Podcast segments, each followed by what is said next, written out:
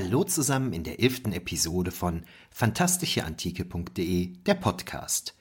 Frohes neues Jahr erstmal allen Hörerinnen und Hörern. Das ist ja der erste Podcast jetzt im Jahr 2021. Ich hoffe, dass ihr alle gut ins neue Jahr hineingekommen seid und will mich jetzt gar nicht lange mit Vorreden aufhalten. Wir haben nämlich heute einen spannenden Gast, nämlich die Fantasy-Autorin Nora Bensko zu der ich dann auch sofort rüberschalte. Hallo Nora, schön, dass du da bist. Ja, ich freue mich auch sehr hier zu sein. Vielen Dank. Ich stelle dich nochmal ganz kurz vor. Du heißt mit vollem Namen Nora Bensko, bist Autorin, Sängerin und Lektorin. Womit ich gerade erst nochmal beginnen wollte, war die Frage, woher kennen wir uns nochmal? Ich glaube, wir haben uns über Twitter kennengelernt wahrscheinlich. Und da würde ich jetzt mal vermuten, wahrscheinlich so über über Judith C. Vogt oder ähnliche Netzwerke wahrscheinlich. Ne? Weißt du es zufällig noch? Ja, das könnte gut sein. Ich bin mir ziemlich sicher, dass es Twitter war, weil wir ja auch ja. eben über die P1 miteinander in Kontakt gekommen sind. Und genau, Judith ist ja auch jemand in, in meinem KollegInnenkreis. Schätze sie sehr.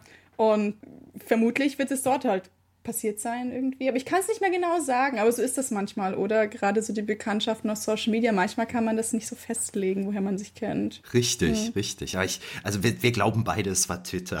Ja. Und da muss man ja mal sagen, ähm, es wird ja immer viel auf Social Media eingeprügelt. Das sind ja dann die schönen Seiten von Social ja, Media. Ne? Dass, man, dass man auch Leute kennenlernt, die eigentlich zu weit voneinander weg wohnen, um sich normal kennenzulernen. Zum heutigen Gespräch haben wir uns verabredet weil da demnächst ein sehr, sehr spannendes Buch von dir erscheinen wird. Auf das kommen wir aber erst nachher zu sprechen. Ich würde erst gerne noch so ein paar Sachen zu dir sagen. Und zwar, du bist ja gebürtige Münchnerin, lebst aber in Wien und da studierst du deutsche Philologie.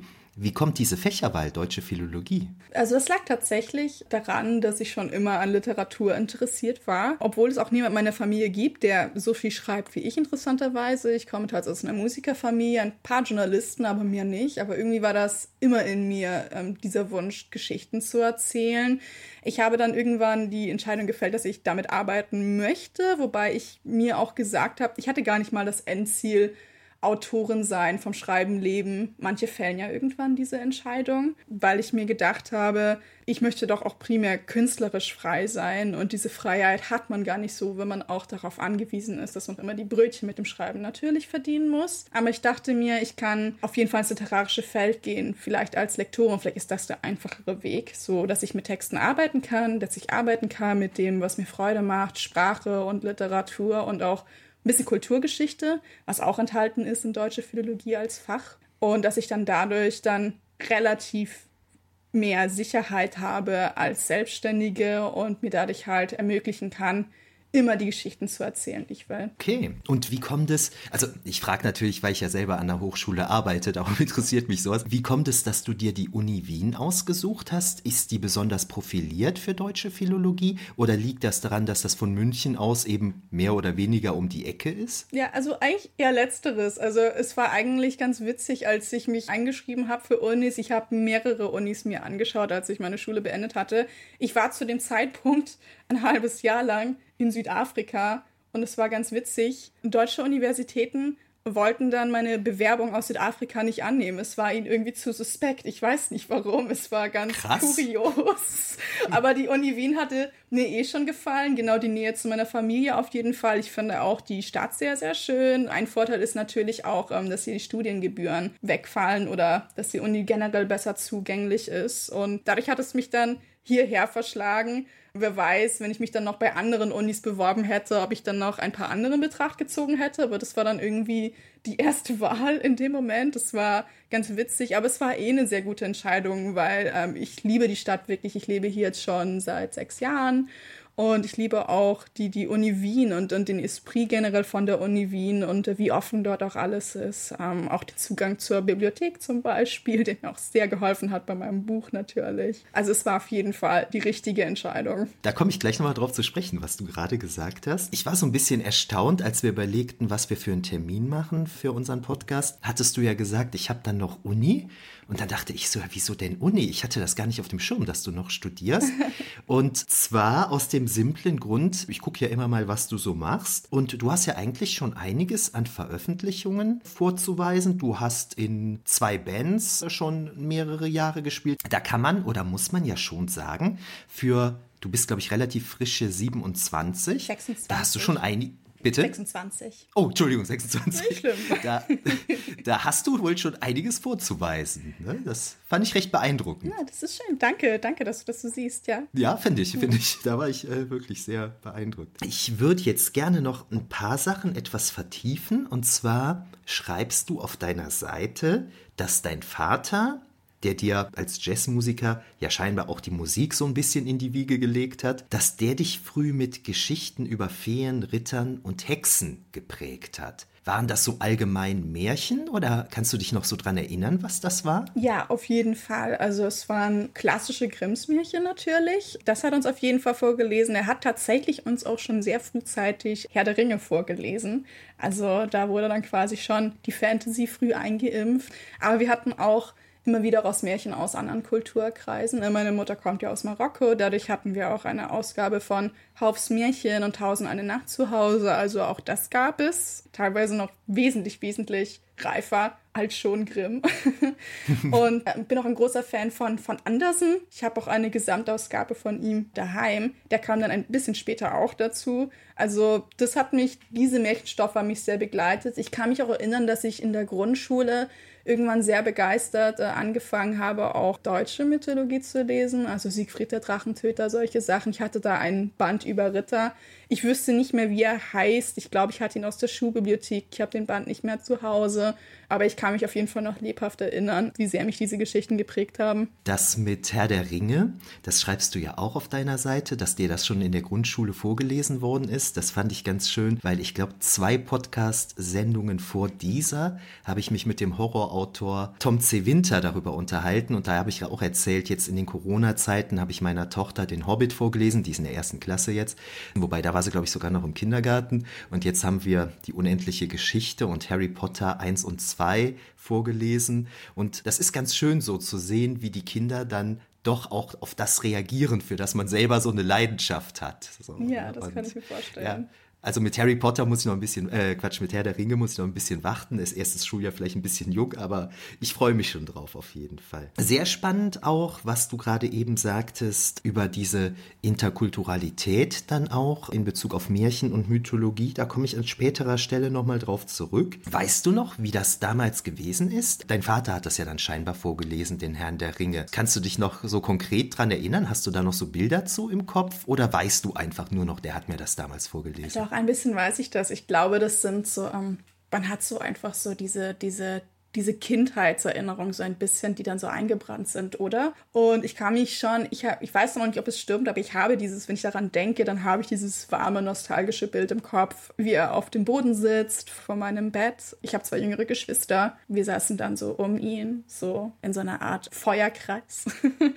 und, und lauschen dann ganz gespannt. Wobei es dann natürlich auch nicht nur Lauschen ist. Es gibt ständig Einwürfe von Leuten, die was zu kommentieren haben oder, oder Nachfragen haben und ähm, also doch, das ist ein sehr schönes Bild. Und ich bin mir ziemlich sicher, also mein, mein Vater hat immer sehr viel Wert darauf gelegt, dass er uns eben vorliest, weil er, weil er immer glaubte, dass es halt eben anregend ist. Also er, er war immer der Überzeugung, dass Kinder auch einen besseren Zugang zur Literatur finden, wenn du sie halt eben auch heranführst. Und bei mir hat er das auf jeden Fall geschafft. Also ich glaube, das hat sehr frühzeitig was mit mir gemacht. Und ich habe zwar schon irgendwie auch eben eine besondere Leidenschaft fürs Schreiben, wo ich dann auch nicht erklären kann, woher kommt es. Es ist einfach so. Aber er hat einfach diese Tür sehr früh geöffnet und dafür bin ich sehr dankbar, weil vielleicht ist das eben auch der Grund, warum ich dann jetzt schon so tätig bin. Ich habe sehr viele, gerade Kolleginnen, die fangen relativ spät an mit Schreiben und haben dann das Gefühl auch, sie haben keine Zeit mehr, sie müssen so viel nachholen und es ist eigentlich sehr selten, dass Leute schon so aktiv sind wie ich in meinem Alter.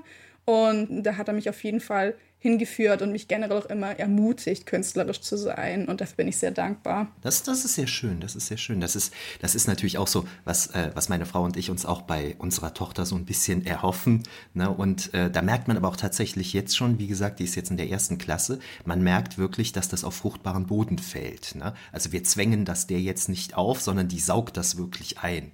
Ne? Das, ist, das ist natürlich auch sehr schön, das so zu sehen. Und dann schreibst du auf deiner Seite, dass nachdem dein Vater dir diese Märchen vorgestellt hat, den Herrn der Ringe vorgelesen hat und so weiter, da kam dann auch schon relativ früh der Gedanke, selber Geschichten zu schreiben. Und da fand ich jetzt wiederum sehr interessant, was du eben gesagt hast, dass du die Ideen hattest, Geschichten zu schreiben, aber das nicht unbedingt damit verbunden hast, als Schriftstellerin deinen Lebensunterhalt zu verdienen, mhm. sondern es ging mehr um den kreativen Prozess des Schreibens dann quasi. Ne? Ja, genau, auf jeden Fall. Also das war bei mir immer so. Es ist eher so dieses Klischee des künstlerischen Berufs, glaube ich, so ein bisschen. Da ist irgendwie so ein Drang. Und ähm, es ist auch ganz witzig, ich beobachte das oft an mir selbst, dass es gibt natürlich Zeiten, in denen schreibe ich mehr als in anderen. Und Schreiben ist für mich inzwischen auch, es ist einerseits so natürlich so, so befriedigend, so ein toller Prozess, aber es ist auch Arbeit. Es kann auch anstrengend sein. Ja. Und man hat ja. dann so eine unglaublich diffizile Beziehung dazu. Weil einerseits hat man dann diese anstrengenden Phasen, wo man sich dann auch teilweise denkt, ich schaffe es nicht und es soll aufhören. Aber wenn ich dann zu lange Phasen habe, wo ich nicht mit Texten zu tun habe, dann geht es mir auch schlecht. Das ist etwas undankbar. Äh. ja, ja. Und es war irgendwie schon immer so. Also dann eben in, mein, in meinen frühen Jahren war das dann noch nicht so stark mit Schreiben verbunden. Da habe ich vor allen Dingen gelesen wie eine Irre. Und aber jetzt ist es vor allen Dingen oft so, dass äh, Schreiben einfach so ein wichtiger Teil meines Lebens ist, ja. Und die Phasen wechseln sich dann halt ab. Manchmal ist es auch Musik ein bisschen mehr. Oder halt eben das Lesen, aber ähm, ich merke, es darf nicht fehlen, so ein bisschen. Ja. Später hast du dann Edgar Allan Poe entdeckt und das, was du die schwarze Romantik bzw. die dunkelschöne Seite des Schreibens nennst. Das fand ich super, super spannend. Und du schreibst ja auch auf deiner Internetseite ganz oben, du hast doch keine Angst vor der Dunkelheit. Wenn doch, lass dir gesagt sein, man braucht sie, um stärker leuchten zu können. Das ist mein Motto beim Schreiben, beim Singen, jeden Tag. Und die Essenz meiner Galgenmärchen. Auf die Galgenmärchen kommen wir gleich zu sprechen. Und du schreibst in diesem Kontext ja auch, dass dein Kontakt zu Edgar Allan Poe dazu geführt hat, dass dir selber bewusst geworden ist, dass die Texte, die du bis dato geschrieben hattest, eher so Tolkien Kopien waren und durch Edgar Allan Poe ist dir dann bewusst geworden, nee, da geht noch mehr. Ja, genau, so war das auf jeden Fall. Also die schwarze Romantik ist immer noch eine Literatur, die ich unglaublich liebe und die, glaube ich, auch wahnsinnig relevant ist für jetzt mein bevorzugtes Genre, die Dark Fantasy. Ich sage erst seit relativ kurzer Zeit, dass ich primär dunkle Fantastik schreibe. Also schon der große Fantastikbereich als Umbrella-Term. Ich habe unter anderem auch ein Science-Fiction ähm, in der Schublade. Aber alle haben oft diesen, diesen dunklen Touch. Und nicht nur im Sinne von, von düster in Richtung von, von grimdark. Ich mag auch wahnsinnig eben dieses dunkelromantische. Also, dass dann, wenn, wenn dunkle Themen so eine fast morbide Faszination oder Schönheit teilweise auch haben können. Ähm, das geht ja dann auch gerade in, in, den Wurzeln von, von, von Poe, Hoffmann oder auch Baudelaire mit, mit, mit mhm. ganz, ganz schwierigen, kontroversen Themen einher. Zum Beispiel auch ähm, eine Erotisierung des Todes zum Beispiel sehr viel, kommen auch oft vor depressive Stimmungen oder so. Aber ich mag das dann einerseits, mich mit diesen dunklen Themen zu befassen, mit, schon mit der Schwere auch dieser Themen zu befassen, aber auch halt eben dieses, dieses Empowerment, diese Themen zu nehmen und teilweise halt eben in einer Art morbid schöne Richtung zu verzehren. Das fasziniert mich total. Und ich könnte dann auch die ganze Zeit Musik hören, die das macht. Ich, ich liebe Bilder dazu. Ich liebe generell einfach diese, diese Gothic-Ästhetik. Und ich glaube, die findet man schon in vielen wieder von dem, was ich mache, anschließend natürlich auch Musik. Metal hat natürlich auch so ein bisschen diese Anklänge, allein schon in seiner Kleidung und auch in vielen, vielen Themen, in den Songtexten und so. Genau, und das hat mir auf jeden Fall, also auf diese Texte zu stoßen, hat mir erstmal eine neue Literatur eröffnet und genau, hat auch auf jeden Fall meinen Anspruch angehoben, ich weiß nicht, es ist ja natürlich auch eine große Streitfrage, kann man überhaupt original schreiben? Ist nicht mhm. alles ohnehin eine Kopie? Vielleicht, aber ich denke doch, dass man als, als Künstlerin oder Künstler jeder hat trotzdem irgendwie eine eigene Stimme und wenn man sagt, alles ist nur Remixing, dann muss man auch zumindest eine, eine man kann eine ganz eigene Art entwickeln zu, zu remixen. und ja. ähm, das ist was, was ich sehr, sehr oft gehört habe, auch von Leuten, die gerade die Galgenmärchen lesen und die auch einiges von mir lesen. Ich finde es ein sehr schönes Kompliment. Das freut mich immer wahnsinnig, ist, dass sie das Gefühl haben, dass es ein bisschen anders ist, irgendwie ein, ein bisschen neu ist. Gerade bei den Märchenadaptionen erwarten viele so Nacherzähltes und genau das mache ich oft nicht, sondern ähm, bei mir sind es ja komplett neue Neuinterpretationen und äh, die sich dann meistens auch eben auf diesen ganz dunklen Kern von diesen Urversionen der Grimm besinnen. Im Fall von den Galgenmärchen. Ähm, bei anderen Projekten sieht es dann halt eben anders aus. Ich habe mich da auch mal so ein bisschen mit beschäftigt, mit den Urversionen oder den Originalversionen mhm. der Grimmschen Märchen. Die Grimm, die Gebrüder Grimm haben ja quasi, wie soll man das so sagen, so sämtliche Versionen zu so einer neuen Version zusammengefasst und die ist oft ja dann wesentlich harmloser ja, genau. als das, was denen da so ursprünglich erzählt worden ist. Also besonders bei, bei was war das? Besonders bei Dornröschen, oh, da fand ich es schon ziemlich ganz, krass. Ganz fies. Oh mein Gott. Das ist ganz krass. Ja. und das hatte ich auch hin. Aber das, was du eben sagtest, das ist ja ein ganz grundlegendes Element meines ganzen fantastischeantike.de Projektes, dass natürlich, wenn man Stories kreiert, wenn man neue Stories, egal in welchem Medium, jetzt neue Erzählungen prägt.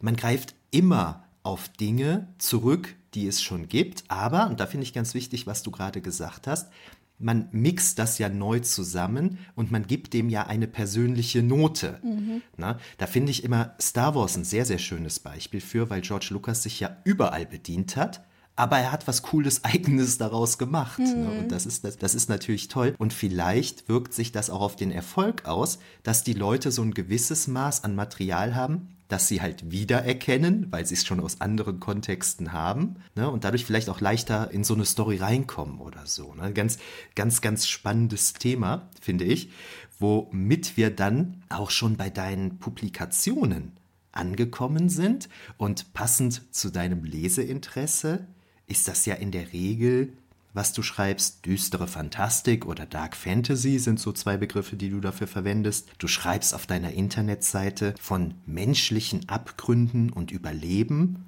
aber auch Licht nach langer Nacht. Das ist ja auch ganz spannend, das gehört so ein bisschen zusammen. Und inhaltlich sagst du selbst, ist es schon so ein bisschen, ja, sagen wir mal, düsterer, härter, weshalb du selber 16 oder 18 so als Einstiegsalter vorschlägst. Und dann habe ich mir jetzt nochmal so ein bisschen im Detail angeschaut, was du da geschrieben hast. Und da würde ich jetzt erstmal gerne mit deinen Romanen und Novellen beginnen. 2016 hast du Wolfssucht mhm. veröffentlicht. Und das fand ich ganz spannend. Eine düstere Rotkäppchen-Adaption zur Zeit des Dreißigjährigen Krieges. Dein Bezug zum Märchen, den hast du ja eben schon so ein bisschen vorgestellt. Das ist ja sehr spannend, dass sich das dann auch wirklich so in deiner Literatur widerspiegelt. Wie bist du auf den Dreißigjährigen Krieg gekommen? Ja, das ist eine beliebte Frage. Ähm, kann okay. ich beantworten. ähm, als ich die Gangmärchenreihe angefangen habe, da hat mich natürlich beschäftigt, was soll das Setting sein? Und ich wollte einfach kein düsteres Mittelalter schreiben. es war sehr naheliegend, wenn man sagt, man macht eine Dark Fantasy Adaption von den Grimm. Aber es erschien mir einfach zu, zu oft gebraucht und ausgelutscht. Und dann habe ich mich umgesehen, was gibt es noch für für Epochen, die diese, die so diese Düsternis beinhalten, die man so mit dem dunklen Mittelalter assoziiert, ähm, die aber eben nicht dunkles Mittelalter sind. Und dann hatte ich, äh, habe ich einen Film gesehen. Ich habe die äh, Realverfilmung von Ottfried Preußlers Krabbert gesehen mhm. und diese Geschichte spielt auch zur Zeit des Dreißigjährigen Krieges und der ah, Film ist, okay. hat einen sehr düsteren Filter. Ähm, und wie ich das gesehen habe, war mir klar, uh, das wäre ein, ein gutes Setting. Und im Nachhinein kann ich auch sagen, dass ich es viel, viel wesentlich passender empfinde, als, als das dunkle Mittelalter es jemals hätte sein können, weil der 30-jährige Krieg auch so eine Umbruchszeit ist. Mhm. Also das finde ich vor allen Dingen so, so spannend an dieser Epoche. Also erstmal natürlich, dass ganz Europa davon betroffen war, von diesen riesigen, lange anhaltenden Glaubenskonflikten. Es ist ja auch der Hochpunkt der, der Hexenverfolgung, die ja fälschlicherweise ja. auf dem Mittelalter zugeschrieben ja. wird. Und es ist auch so diese Umbruchszeit bezüglich Technologie, dass Schusswaffen erfunden wurden, was natürlich dann auch wahnsinnig viele Unsicherheiten mit sich gebracht hat. Und du hast dann einerseits dieses dieses abergläubische, religiöse äh, mit, mit Hexen und, und Kirche, also dieses, wo, dass das mythologisch Behaftete schon noch richtig Teil von dem menschlichen Leben ist, aber auch eben diesen Umbruch in die Moderne durch die Technologie. Und das macht das alles so, so, so wahnsinnig unsicher auch und einfach sich vorzustellen, wie, wie sind Leute zurechtgekommen ähm, in dieser Welt, finde ich, ist eine sehr spannende Frage, der ich halt eben äh, nachgehe in diesen Märchenadaptionen. Das fand ich auch direkt, als ich so gelesen hatte, habe ich gedacht, oh Gott, das hört sich spannend an, da musst du mal reinschauen. Und das erinnerte mich jetzt, wo wir auch darüber reden, auch ein bisschen wieder an Judith Vogt, über die wir eben ja schon mal gesprochen haben, die ja, also jetzt aus anderen Gründen als bei dir, die keine Mittelalter-Fantasy mag, du magst ja durchaus Herr der Ringe und sowas, ne? und deshalb ein Fantasy-Buch geschrieben hat zum Rollenspiel Das Schwarze Auge, das eben in der Antike, also an die Antike angelehnt ist. Mhm. Ebenso wie du den 30-jährigen Krieg gewählt hat, hast, hat sie, ich glaube, ein römisches Szenario gewählt. Ich kann mich jetzt gerade nicht an den Titel des Buches erinnern. Und das ist ja ganz spannend, ne? also dass Autoren dann bewusst, Autorinnen und Autoren, sich bewusst von diesem Mittelalter-Klischee der Fantasy so ein bisschen wegbewegen und eben gezielt nach anderen Epochen suchen. Mhm. Finde ich eigentlich ganz schön. Ja, weil da gibt es wirklich vieles, das möglich ist und äh, natürlich auch längst geschrieben wird, nur dann vielleicht ein bisschen unter dem Radar ist. Ne? Ja, hm. natürlich, natürlich. Das ist etwas, das hätte ich jetzt eigentlich erst an späterer Stelle angesprochen, aber wo es gerade zum Thema kommt. Ich glaube, dein neuer Roman, über den wir uns später unterhalten werden, das ist, glaube ich, der erste Roman, der in einem größeren Verlag erscheint, oder? Richtig, das ist mein Debüt quasi im Publikumsverlag, ja.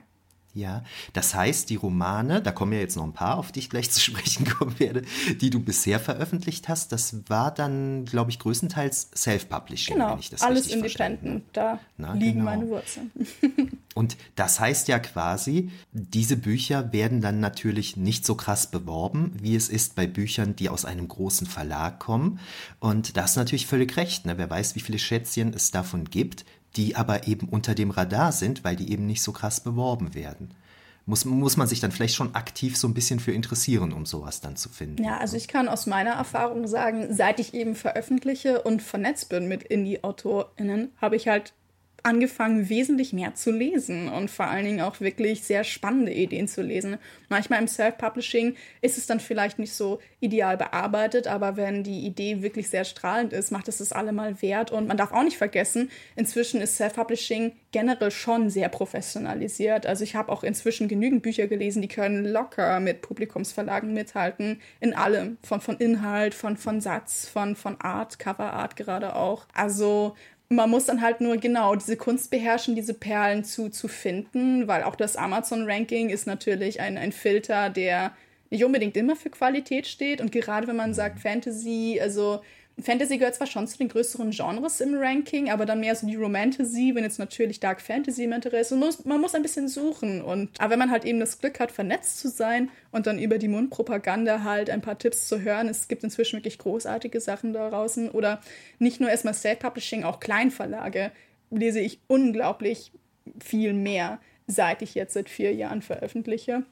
Ähm, ja. Weil man natürlich dann auch da mehr mitbekommt. Und ähm, ja, es wäre halt ideal. Ähm, es gibt halt leider keine Formate, das wäre ideal, wenn es Formate irgendwie gäbe, die genau das tun, die das besprechen, die da die Tipps irgendwie vorstellen oder so. Ja, stimmt. Es gibt ein paar stimmt. Accounts, die das versuchen und so. Und natürlich auch Magazine wie das Self-Publisher und so oder auch den Self-Publishing-Preis, wo man dann schon ein bisschen was mitbekommen kann. Aber, aber wer weiß, es hat sich wirklich da sehr viel getan, nur in den letzten Jahren. Und vielleicht wird das in zehn Jahren schon wesentlich normalisierter sein. Wir werden alle viel mehr in die lesen und Kleinverlag. Da fällt mir die Krimi-Autorin Nele Neuhaus zu ein.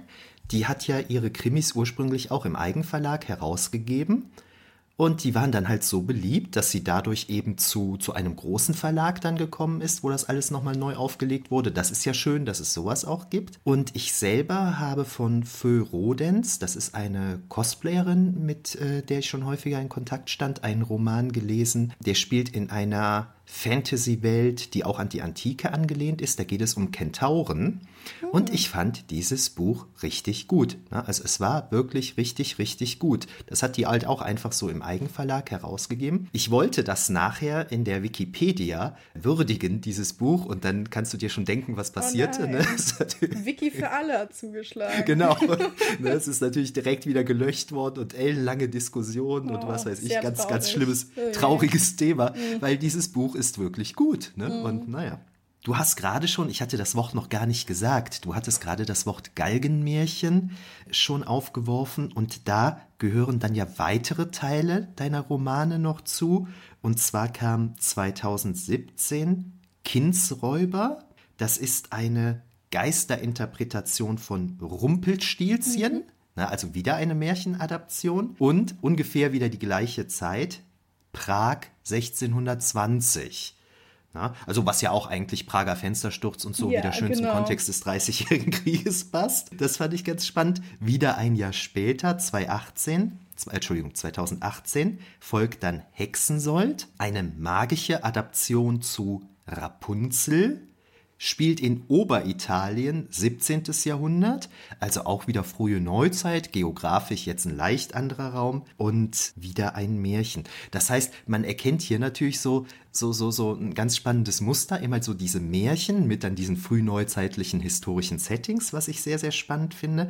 Und das ganze fungiert ja jetzt unter dem Begriff Galgenmärchen. Könntest du da kurz was unseren Zuhörerinnen und Zuhörern zu sagen, was, was, was das heißt, Galgenmärchen? Ja, natürlich. Also es ist natürlich der Reinname. Galgenmärchen-Reihe heißen diese Bücher. Als ich angefangen habe, die Reihe zu konzipieren, habe ich mich gefragt, was könnte ich eben für einen Reihennamen wählen, der, der einmal dieses Märchenhafte hat, aber der 30-jährige Krieg, der Horror des 30-jährigen Krieges ist auch präsent.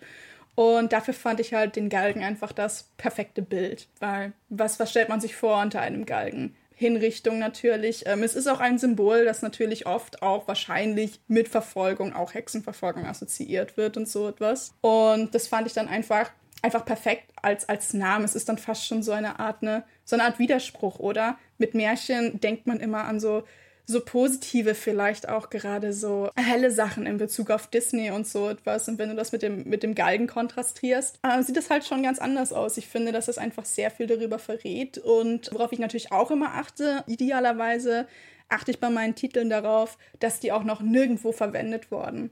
Also, dass sie dann quasi einen Wiedererkennungswert haben, dass die Worte einfach sofort prägnant sind. Entweder das oder dass man halt eben den Namen noch nie vorher gehört hat und deswegen halt eben aufmerksam wird. Und ich denke, dass das bei Galgenmärchen ähm, eben enthalten ist. Bei mir funktioniert der Begriff auf jeden Fall. Ne? Also bei mir ist dann direkt so das Interesse geweckt. Das ist, glaube ich, das hast du, glaube ich, ganz gut ausgesucht. Dann hast du ja noch diverse Kurzgeschichten, die ich jetzt nicht einzeln hier aufzähle, mhm.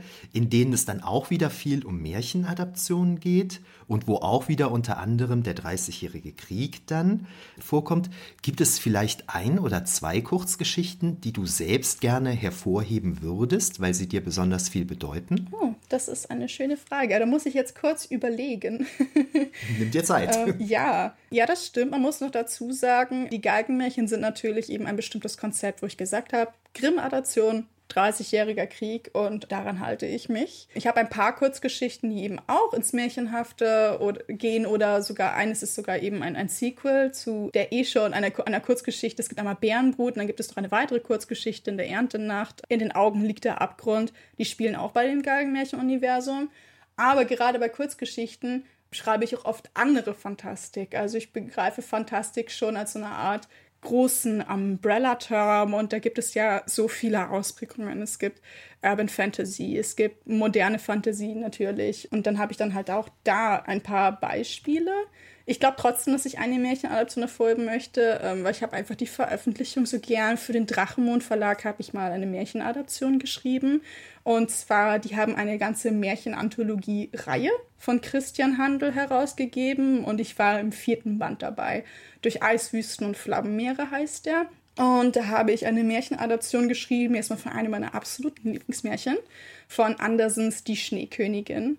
Finde ich, mhm. ist ein wunderschönes Märchen, auch einfach auch, wie es geschrieben ist, einfach so wahnsinnig künstlerisch. Also das Beste eigentlich Beispiel für ein Kunstmärchen, finde ich. Und ich habe es dann noch mit ein paar sehr persönlichen Aspekten verbunden. Ich habe marokkanische Mythologie, also die Seite meiner Mutter, reingebracht, und zwar die Lore zu der Jinia Aisha Kandisha. Und ich habe aber auch sibirische Mythologie reingebracht, weil ein Teil von der Familie meines Vaters hat, hat russische Wurzeln. Er hat uns dann immer so mythologisch überhöht, als Kindern immer erzählt, irgendwie meine Vorfahren, die sibirischen Tataren. Und dann habe ich sie eingebaut, die sibirischen Tataren und ihre Mythologie in dieser Geschichte. Und es ist einfach so eine es ist erstmal so unglaublich persönlich, diese Short Story, aber man hört es ja auch, sie ist einfach so unapologetisch, multikulturell und das finde ich einfach so unglaublich schön an ihr. Deswegen ist das eine meiner liebsten Veröffentlichungen. Und bei der zweiten muss ich jetzt kurz überlegen.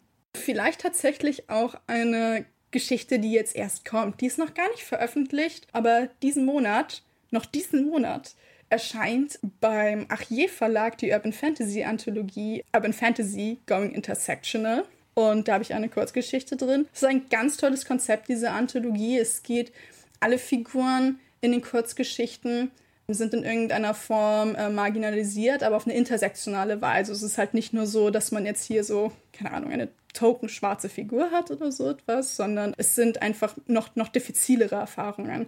Also jemand ist zum Beispiel schwarz, aber auch queer zum Beispiel. Mhm. Ähm, und es sind auch großteils Own Voices in der Anthologie beteiligt, also Leute, die wirklich dann auch über eigene Erfahrungen schreiben oder eigene Erfahrungen halt eben in der Fantasy verarbeitet haben. Und äh, diese Kurzgeschichte, die ich geschrieben habe, die geht in ein bisschen andere Richtung als das, was ich sonst mache, passt finde ich trotzdem zu meinem Övre. Sie ist eine komödiantische Urban Fantasy Geschichte. Und das glaubt man bei ihrem Titel gar nicht, aber sie ist tatsächlich eigentlich sehr, sehr leicht und sehr, sehr lustig. Der Titel ist nämlich Wünsch mir die Apokalypse.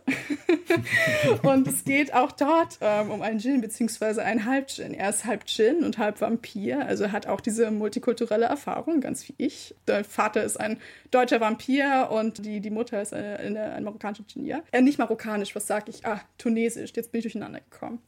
so komplett ist er dann doch nicht wie ich. Und als Halb-Djinn hat er dann auch die Fähigkeit äh, geerbt, Wünsche zu erfüllen. Und das ist der zentrale Konflikt der Story, dass er versehentlich, weil äh, Wunschmagie funktioniert meistens nicht so gut, wenn wir uns die Originalmärchen angucken. Also ein Thema, das sich auch oft durchzieht, ist, mhm. Leute wünschen sich was bei einem Djinn und dann geht es total nach hinten los, weil sie es irgendwie blöd formuliert haben oder so etwas. Und genau das passiert in dieser Geschichte auch, dass er einen Wunsch erfüllt und dass deshalb die Welt unterzugehen droht und dass er dann versuchen muss, sie zu retten. Aber im Zuge dessen muss man auch ganz eigene Probleme, wie halt eben seine multikulturelle Herkunft, aber auch zum Beispiel mit seiner Bisexualität hadern. Ähm, die macht ihm nämlich auch noch Probleme. es gibt da einen, einen gewissen Werwolf, der ihm ja Schwierigkeiten macht. Okay.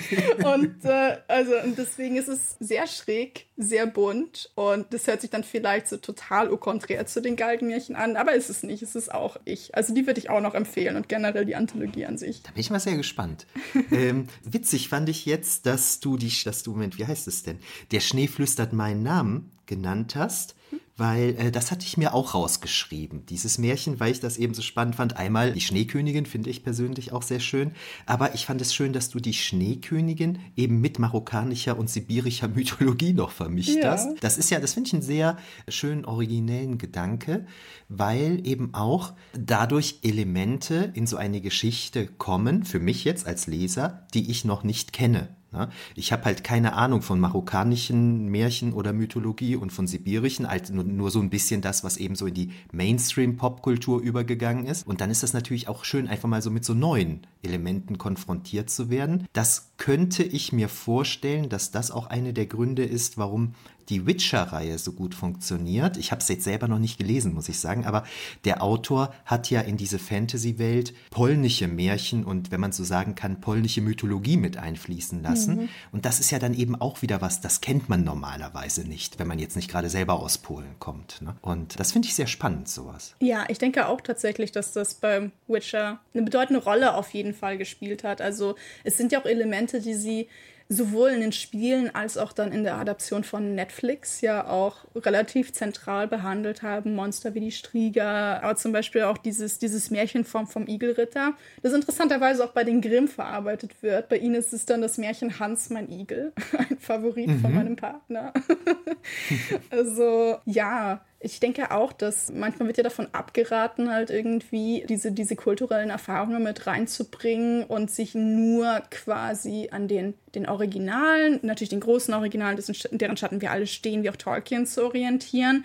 Aber ich glaube auch, dass es eigentlich äh, viele Beispiele gibt in der, in der Popkultur, wo halt eben dieses gewisse Etwas schon auch von diesem, diesem Hintergrund auch einfach von den Kunstschaffenden informiert wird. Und ich denke, beim Witcher ist es auf jeden Fall so. Und man ich müsste etwas überlegen und mir fallen auch andere Beispiele ein, auf jeden Fall. Ja, das ist ja vielleicht auch gerade, um mal gerade zur Science Fiction zu wechseln. Jetzt fällt mir gerade der Name nicht ein oder ich kann ihn auch gar nicht aussprechen. Xing Lui oder so irgendwie. Hier, ähm, weißt du, diese, diese chinesische Science Fiction, die gerade ja, so weiß, in ist. Du meinst. Ja, ich wüsste ja, jetzt leider auch nicht, wie man ihren Namen ausspricht. Irgendwie da die, die drei Sonnen oder so heißt das ja. Buch, glaube ich. Ne? Und da ist ja vielleicht auch einfach mal spannend draus, einfach, oder spannend dran, dass das nicht einfach nur eine gute Story ist, sondern dass die eben auch einem, einem anderen Kontext entspringt, den wir noch nicht so gewohnt sind. Mm, das ist definitiv. ja dann vielleicht auch einfach mal schön. Ja. ja. mal was Neues kennenzulernen. Muss ich auch noch lesen, habe ich auch noch auf meiner Liste stehen. Was mir eben noch so spontan einfiel, jetzt bei diesen marokkanischen Elementen, die dir so erzählt wurden, dann von deiner Mutter ja und, und deren Familie wahrscheinlich, hast du eben schon gesagt, Tausend und eine Nacht zum Beispiel. Gibt es bei bei marokkanischen Märchen oder marokkanischer Mythologie, sind das dann Märchen und Mythologie, die so wie, wie Tausend und eine Nacht dann durch den Islam mit nach Marokko gekommen sind? Oder gibt es auch noch Geschichten, wo du denkst so, Huh, die scheinen noch älter zu sein, also die scheinen noch aus der Zeit vorher zu stammen. Ja, ja. Also bei Marokko und generell in Nordafrika gibt es da schon einige.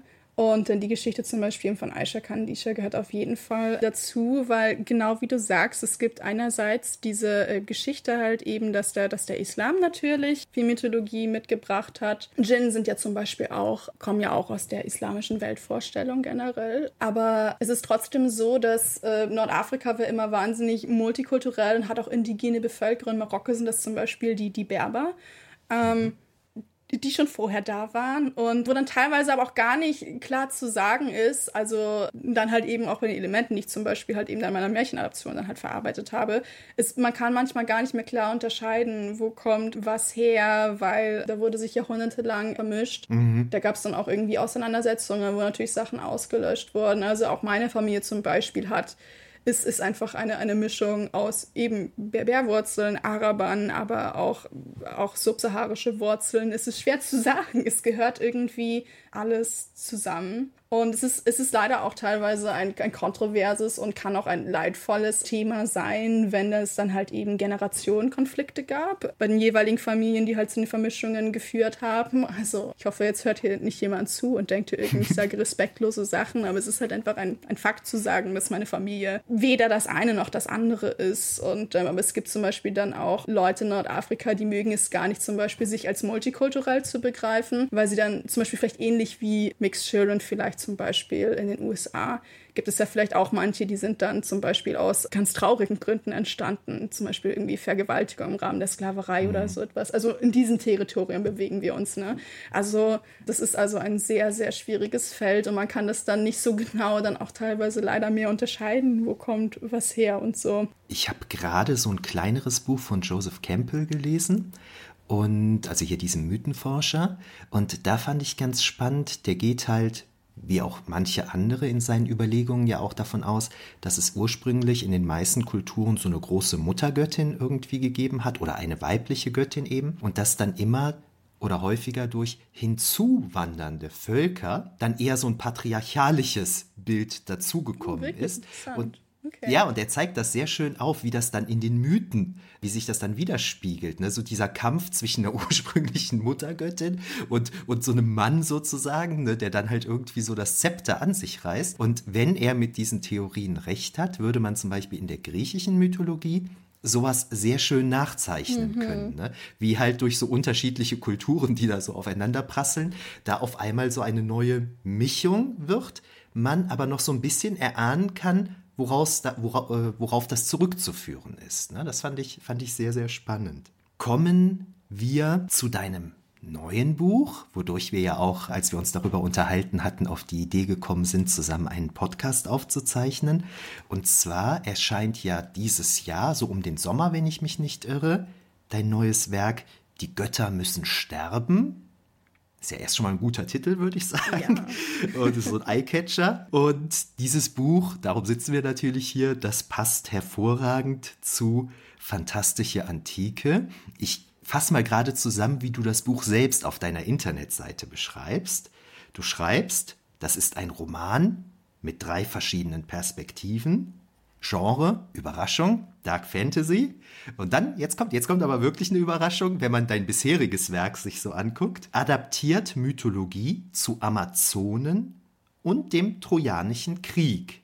Zielgruppe junge Erwachsene, die Kriegerinnen und epische Schlachten lieben. Das heißt, statt der Märchen, über die wir bisher gesprochen haben, oder Primärmärchen, du hattest ja eben auch schon ein bisschen Mythologie mit angesprochen, sind wir jetzt bei der klassischen griechischen Mythologie gelandet.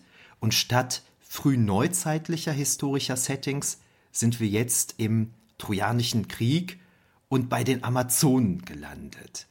Wie bist du jetzt darauf gekommen? Das ist ja jetzt was Neues, wenn man ja. sich dein Werk so anschaut. Ja, ne? durchaus.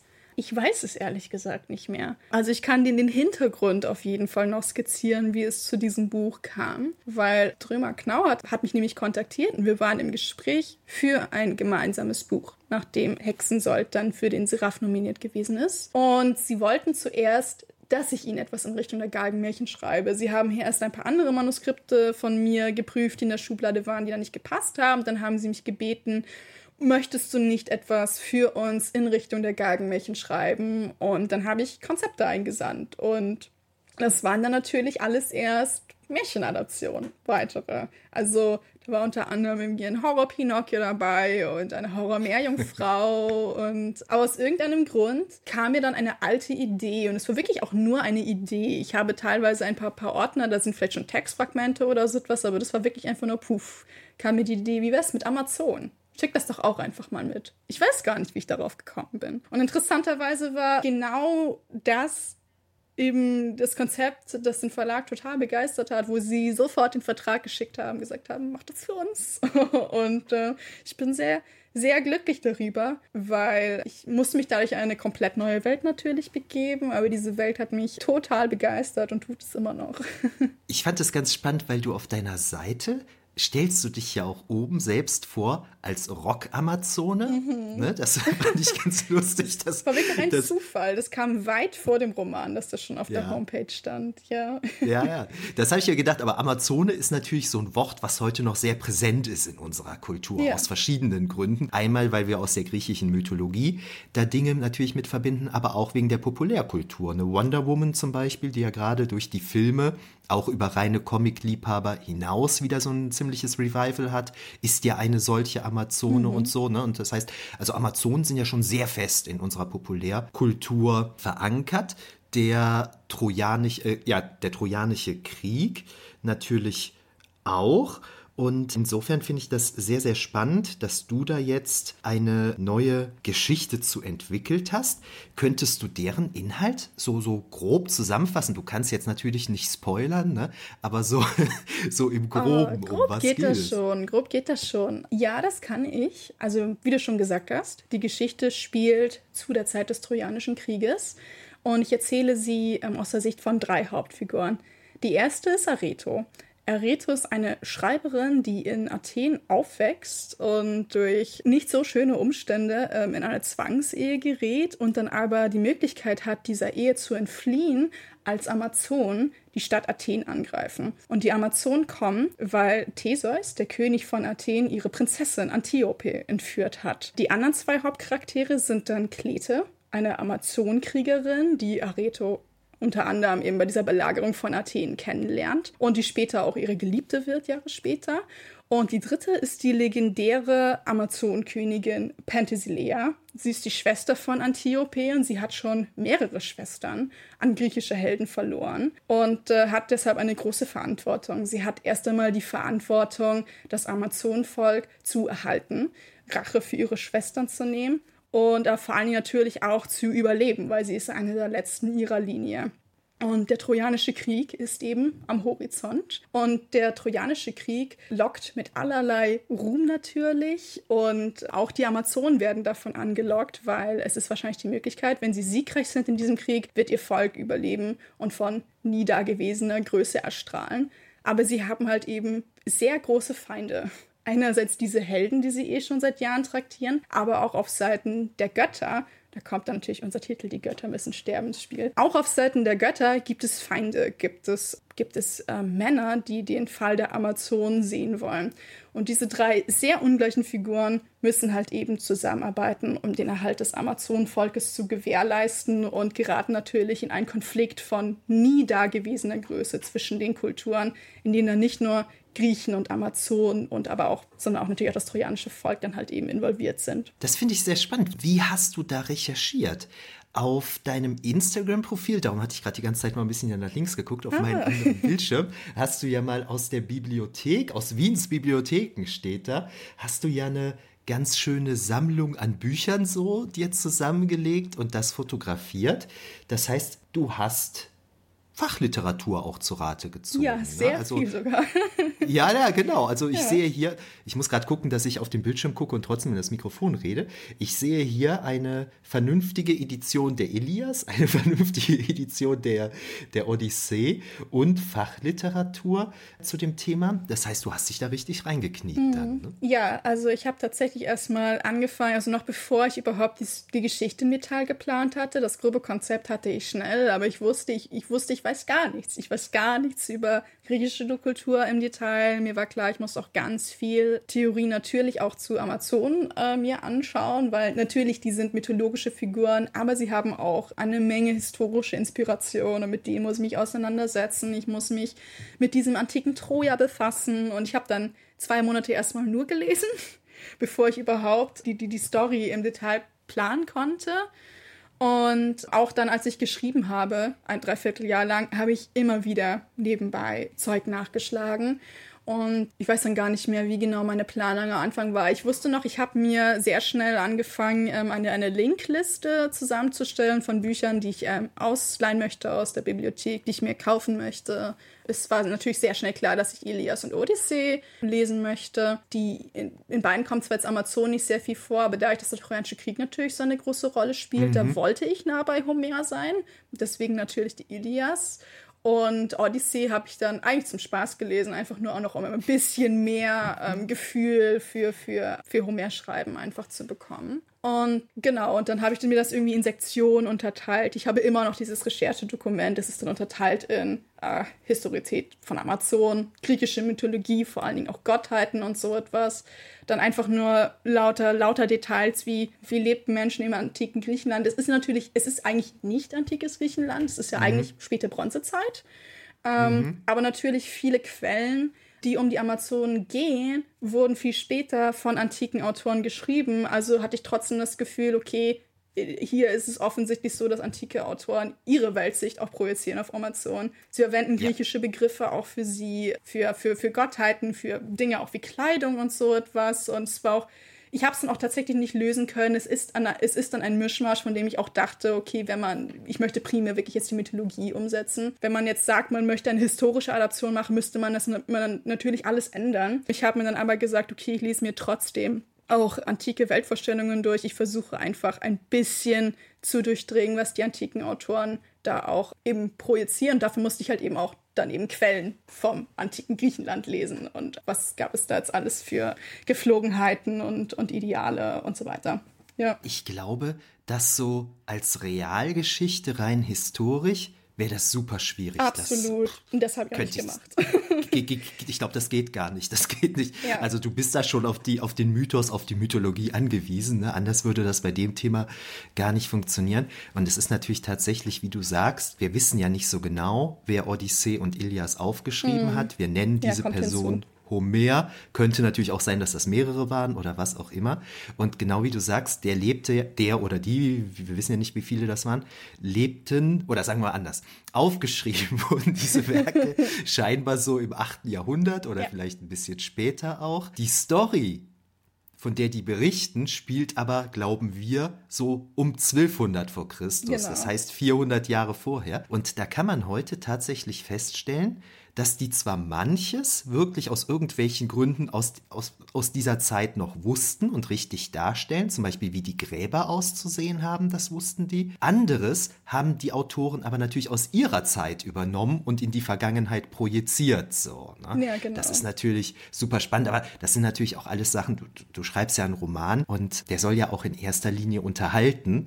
Ne? Dann, glaube ich, darf man sich auch nicht selbst zu verkomplizieren dann. Ja, ne? genau. Also es war dann tatsächlich sehr schnell klar, dass ich das nicht historisch korrekt schreiben kann. Also erst einmal, dafür müsste ich wesentlich versierter sein, wesentlich mehr recherchieren, ähm, vielleicht auch Geschichte halt eben studiert haben in dem Bereich weil es ist sehr schwierig, dort alle Quellen zu hinterfragen. Und ja. ähm, ich wollte dann genau diese Frage mir halt früh gestellt, was will ich darstellen? Und es war vor allen Dingen dieser Esprit der Mythologie. Ich meine, es war ja auch klar, dass fantastische Aspekte dabei sein würden. Bei mir sind irgendwie mhm. Gottheiten, aber auch irgendwelche Sagengestalten, zum Beispiel Sirenen oder so etwas, sind ein fester Bestandteil der Welt.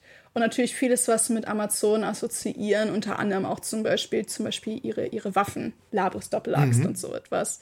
Das sind natürlich auch griechische Begriffe.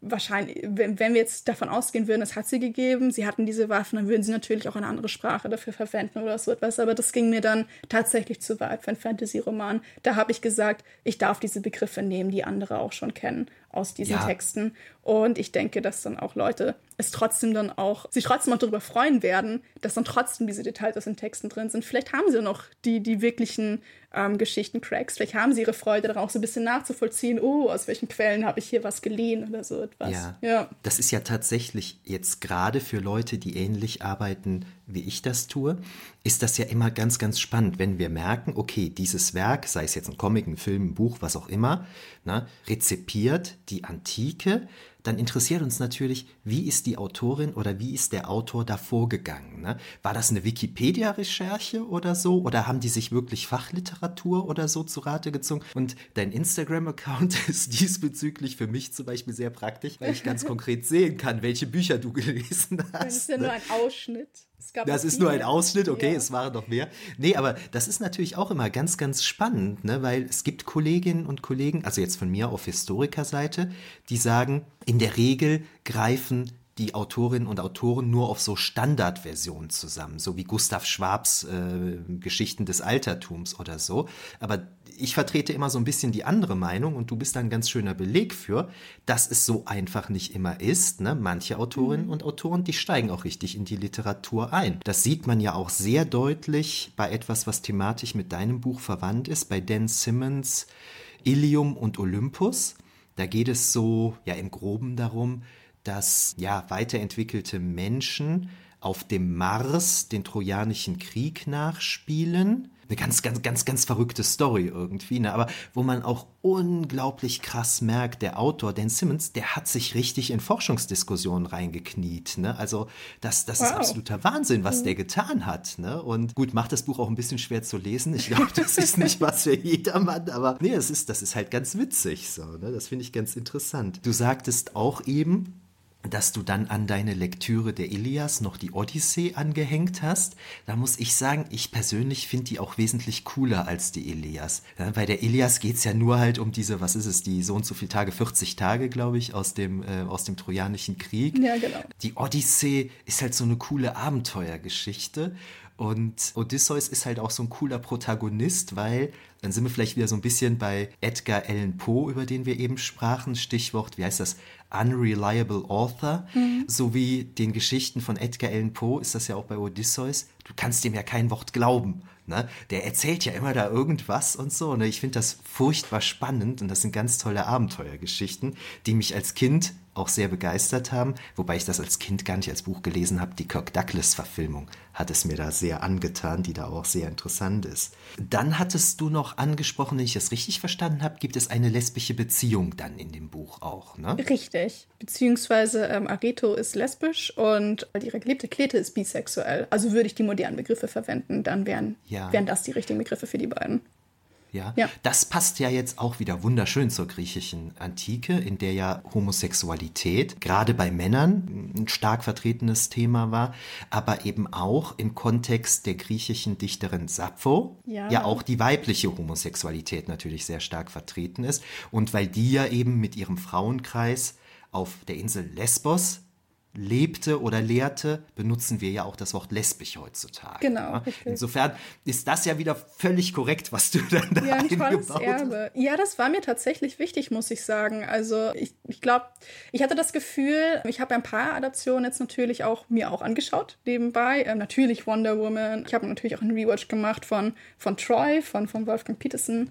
Ähm, die, oh, den finde ich ganz gut. Die, die Verfilmung genau von. Ja, da gibt es ja unterschiedliche Meinungen, ne? Da also gibt's, ja, ich, bin, ich, ich vertrete eine Minderheitenmeinung, das ist mir bewusst. Ja, ich, ich finde schon auch, dass er generell gut ist, aber ähm, er ist natürlich er macht ein paar Sachen schon ein bisschen unsichtbar. Ich finde ihn zum Beispiel, also das wären meine großen Kritiken wären tatsächlich, dass, es, dass er sehr whitewashed ist zum Beispiel, aber das ist nicht nur seine Schuld, das ist generell was, was ich sehr viel gesehen habe bei Adaption vom Trojanischen Krieg eigentlich. Ich weiß auch gar nicht warum, aber wir wissen ja tatsächlich, also inwieweit der Trojanische Krieg jetzt existierte, schwer zu sagen, aber wir wissen, dass Troja existierte. Und Troja, die Ruinen, liegen ja im Nordwesten der heutigen Türkei. Und generell finde ich, also das war eins der Fazits von meinen Recherchen, ist, dass es eigentlich oft sehr falsch ist, von, nur von griechischer Mythologie zu reden. Die griechische Mythologie ist so sehr beeinflusst auch von, von anderen natürlich. Klar. Also von, von ganz Klar. viel nordafrikanische, insbesondere ägyptisch, natürlich anatolische Geschichte, wenn wir Richtung Troja schauen und hethitische. Und ja. Äh, ja. wenn man sagt, man man adaptiert also diese Lore um den Trojanischen Krieg, dann, dann passieren diese Griechen dieses ganze Mittelmeer und fahren bis in die Türkei rüber und natürlich sind nicht alle weiß in Troja. Ja. Also, ja. und teilweise wird es ja auch sehr deutlich gemacht. In ein paar Quellen gibt es auch zum Beispiel in Äthiopien König äh, Memnon, der zum Beispiel mitkämpft und so etwas. Also wir haben also nicht nur braune, sondern auch schwarze Figuren noch durchaus, explizit schwarze Figuren in der Mythologie. Aber man sieht sie gefühlt nie, oder? Also ich wüsste mhm. kaum Adaption und das ist natürlich in dieser Hollywood-Verfilmung auch so. Und natürlich auch Achilles und Patroklos sind in der Version Cousins, glaube ich. Also auf jeden ja. Fall nur Freunde. Obwohl ja. natürlich, es ist ein kontroverses Thema, dieses Körperpotenzial ja. zwischen den beiden. Aber ich habe mir gedacht, ich habe diese Freiheit und ich finde, diese Mythologie ist sehr multikulturell, ist auch eben sehr queer, was aber oft ausgeblendet wird. Und ich wollte es halt eben sichtbar machen. Und mhm. ähm, das war auf jeden Fall ein großes Interesse von mir. Und ist bei den Amazonen natürlich genauso. Also die meisten antiken Autoren, die verorten die Amazonen am Schwarzen Meer, diese Hauptstadt Themyscira am Schwarzen mhm. Meer. Also ist natürlich auch Westasien, ehemaliges Anatolien. Oder es gibt sogar ein paar Quellen, die verorten sie auch in Nordafrika, in Libyen. Die kommen dann auch bei mhm. mir vor. Also es gibt dann so drei Stämme. Die einen sind so Hauptsitz okay. Libyen, einer Schwarzes Meer und die anderen sind noch, noch weiter in den Kaukasus hinauf. Und weil ich das Gefühl hatte, ich fand es einfach spannend und hatte auch das Gefühl, es kommt relativ wenig vor und habe mir gedacht, dann eskalieren wir da jetzt ein bisschen in meiner Adaption. Ja. Es hat kürzlich doch auf Netflix, glaube ich, so eine Troja-Serie gegeben. Ja, die, die habe ich, ich mir gar gesehen. nicht angeschaut. Ja. Und da ist, glaube ich, der Achilles schwarz, oder? Ja, das war auch super kontrovers. Ich fand die Verfilmung ja, genau. tatsächlich. Da hat es tierische Diskussionen drum gegeben. Ja, die wurde auch dann wahnsinnig schlecht bewertet, nur wegen diesem Aspekt, nur weil Achilles Ach, Quatsch, echt? Ja, ja, wurde total ge gebombt von den Reviews und so etwas von Leuten, die sich furchtbar darüber empört haben. Und dabei fand ich tatsächlich ironischerweise, also es ist keine perfekte Verfilmung, aber ich Verfilmung ist das schon, ist auch schwieriges Material, aber sie ist eigentlich die, die quellennahste Adaption der Ilias, die ich je gesehen habe, interessanterweise. Also, und es kommen auch Amazonen vor. Penthesileniere Amazonen kommen auch vor. Die kommen ja, sind ja auch in vielen Adaptionen nicht dabei. Auch nicht in der Hollywood-Verfilmung von Troja. Wo man natürlich dann ja auch fairerweise sagen muss, sie kommen ja auch nicht in der Ilias vor, sondern es sind ja mhm. andere Quellen, die an die Ilias anknüpfen, weil die Ilias hört ja mit dem Tod von Hektor auf und die Amazonen kommen erst danach. ja, ja. Also, so ist das ja auch, dass homosexuelle Verhältnis zwischen Achilles und Patroklos. Mhm. Das kommt ja zum Beispiel auch in der, in, der, äh, in der Ilias eigentlich nicht vor, sondern in der späteren Literatur wird das dann immer weiter ausgebreitet. Ja, genau. Es gibt ja unglaublich viele Geschichten um diese Geschichten drumherum, weil in der Ilias ja, es geht es ja eben einfach nur um 40 Tage. Ne? Und diese ganzen anderen Sachen, die sind in den anderen Geschichten drin. Das fand ich auch ganz spannend. Und über die Wolfgang Petersen-Verfilmung habe ich mal mit einer befreundeten Soziologin einen Aufsatz über die Männlichkeitsbilder geschrieben. Und da ist uns aufgefallen, dass Achilles wie eine Frau inszeniert wird. Das Wirklich? fanden wir ganz witzig. Ja, weil, also hm. draußen ist der ja der ultimative Killer, ne? die absolute Kriegsmaschine, was jetzt, wenn man es mit Adjektiven so klischeehaft hm. versehen möchte, eher maskulin belegt ist. Aber im Zelt wird der ständig nackt gezeigt. Ne? Also entweder so nackt oder eher in Frauenkleidung während Briseis, seine Gefangene, immer angezogen ist und so. Ne? Und dieses im häuslichen Bereich nackt präsentiert zu werden, das ist eigentlich eher was, was der Historienfilm eigentlich immer mit Frauen macht. Ne? Und das ist ganz spannend. Achilles wird so ein bisschen okay. weiblich inszeniert irgendwie. Ne? Gut, dass es jetzt ausgerechnet Brad Pitt ist, der da nackt gezeigt wird die ganze Zeit. Das mag, da, das mag da einen Grund gespielt haben. Das ist vielleicht eine unbeabsichtigte weibliche, also ja, weibliche in Vielleicht, aber es würde vielleicht natürlich auch dieses Thema unterstreichen. Ich meine, das ist natürlich ein bisschen eine sexistische Idee, aber nachdem ja auch so Achilles so impulsiv, emotional ist, ob, ob das dann vielleicht so die weibliche Komponente sein soll, die queere Komponente. Hm. Könnte man sich. Wobei das, das, das, das, das gehört ja grundsätzlich zu seinem Charakter. Genau, ja. So. Aber äh, das wäre natürlich eine, eine Form der Inszenierung für den ja, Film. Ja, das stimmt. Das stimmt. Ja. Dann fand ich gerade noch spannend, was du zur Netflix-Serie gesagt hast, weil da habe ich einen Aufsatz von einem Kollegen gelesen, der dann wirklich mal so in der Odyssee, äh, in der Ilias nachgeschaut hat und da stand wirklich irgendwo, Achilles wäre verhältnismäßig dunkel. Ne? Jetzt ist natürlich Definitionssache, was verhältnismäßig dunkel ja, jetzt so schwierig. konkret heißt. Ne? Aber irgendwie ist es ja auch egal. Also es ist ja irgendwie immer ein bisschen schräg, wenn wir über etwas Mythisches, über die Welt der Mythologie reden, dann da aber realhistorische Ansprüche dran setzen. Mhm. Ne? Das ist ja so dieses Klischee, worüber sich unsere gemeinsame Bubble bei Twitter dann immer so bei Fantasy-Romanen im Mittelalter aufregt. Ne? Denn wenn dann Frauen unterdrückt werden und so, ja, so war das im Mittelalter aber. Ne? Ja, aber im Mittelalter gab es ja auch keine Drachen und keine Magie. Ne? Ja, also richtig. das ist ja Blödsinn. Einerseits so diese, diese, diese fantastischen Elemente hinzuzunehmen, aber dann drauf zu beharren, ah nee, im Mittelalter war das aber so.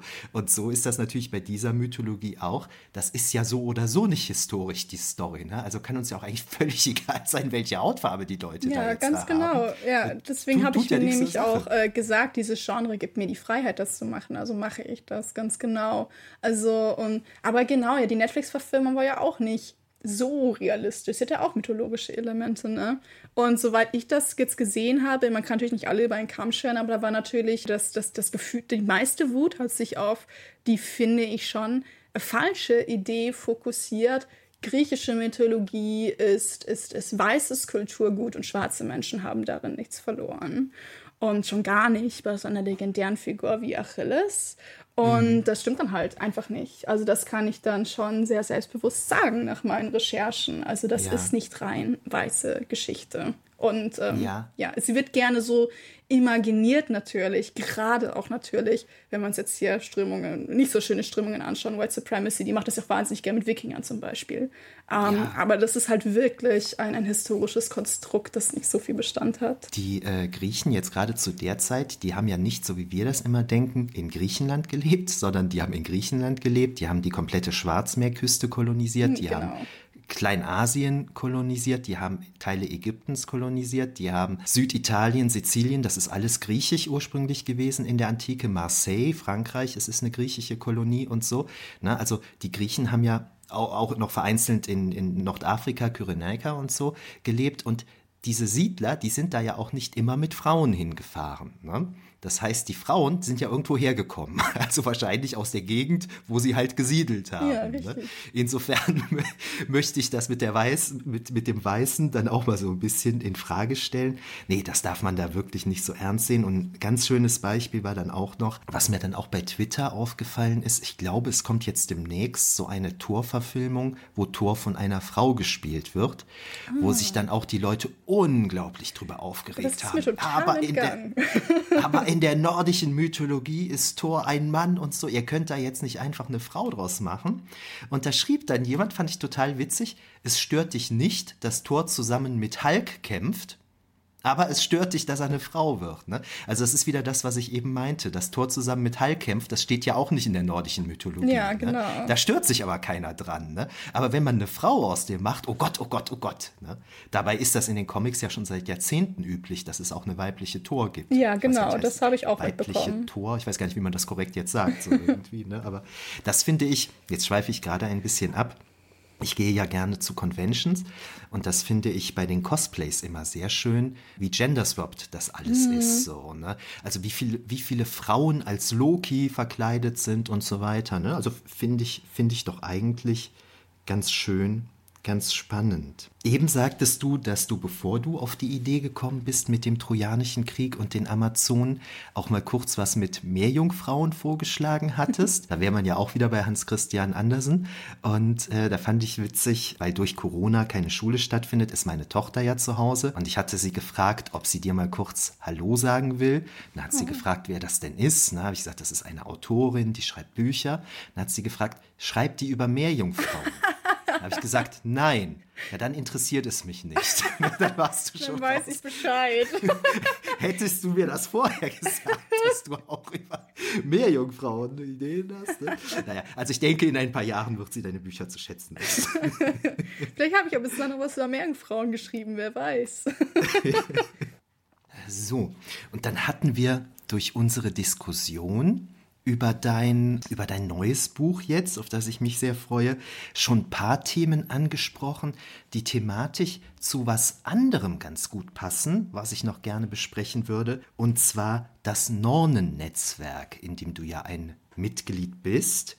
Das ist ein Netzwerk deutschsprachiger Fantastikautorinnen und der Name leitet sich natürlich ab von den Nornen, den Schicksalsfrauen der Edda, die nach der Vorstellung der nordischen Mythologie die Geschicke der Menschen und der Götter lenkten und so weiter. Und das Netzwerk hat sich so benannt, steht auf der Internetseite dieses Netzwerkes, weil die Autorinnen genauso die Figuren ihrer Geschichten dann lenken.